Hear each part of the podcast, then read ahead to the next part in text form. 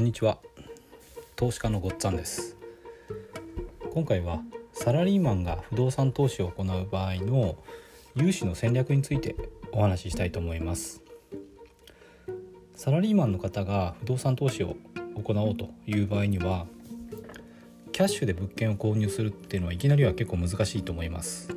なかなかそこまでお金を持ってる人っていうのは少ないですよね。なので通常は融資を利用して買うことになります。銀行からお金を借りて物件を購入するという方法ですね。そして家賃収入から返済をしていくという方法です。ここでできるだけいい条件で借りるっていうのがまあ一つのポイントになります。金利っていうのはなるべく低い方がいいですし融資期間は長く取れた方がキャッシュフローっていうのは出やすくなります。ただし一つ注意が必要なのは融資期間っていうのは物件の法定対応年数これよりも長く取ってしまうと信用毀損っていうのになってしまうことがあるので買い増しですね。2投目3投目っていうふうに買おうと思った場合には買い増しはしづらくなる方向になります。でこの融資の条件ですね。なるべくいい条件の方がいいということなんですけどもこの条件っていうのは属性っていうのが高いほどいい条件になります。でここでいう属性っていうのは金融資産いくら持ってるかとかですね。サラリーマンであれば勤め先ですね。どういう会社に勤めてるか。勤続年数は何年かとかあと年収はいくらですかとか。そういうことですね。それからあと住んでる場所っていうのも結構影響します。これはあの地銀さんなんかは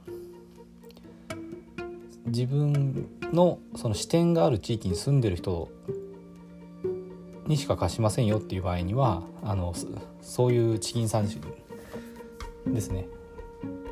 えー、そこに住んでないと借りられないっていうんであの住んでる場所も融資には影響します。で金融資産で言えば、まあ、簡単に言うともう銀行さんっていうのは、まあ、1億円持ってる人がいたとしたらその人に1億円貸すんですよね。ということで、まあ、いくらあの資産があるかとかあとどこに勤めてて年収がいくらかっていうのはその人の属性っていう言われるものになってこれが融資の条件に影響します。で銀行が見てるところっていうのはその年収ってなぜ見てるかっていうと物件のその入居率とかが例えば下がったりしてキャッシュフローがマイナスになった場合とかでもですねそういう場合でもお給料から補填できるかどうかっていう観点で見てるんですよね。だからいい物件だからいい融資条件で貸してくれるってわけじゃなくてやっぱり年収とかそういうところですね。万が一の場合にも年収から補填できるかっていうところを見てるのでそういうこともあって属性が高いほどまあいい条件ですね。低金利とか。より長い年数借りられるってことになります。で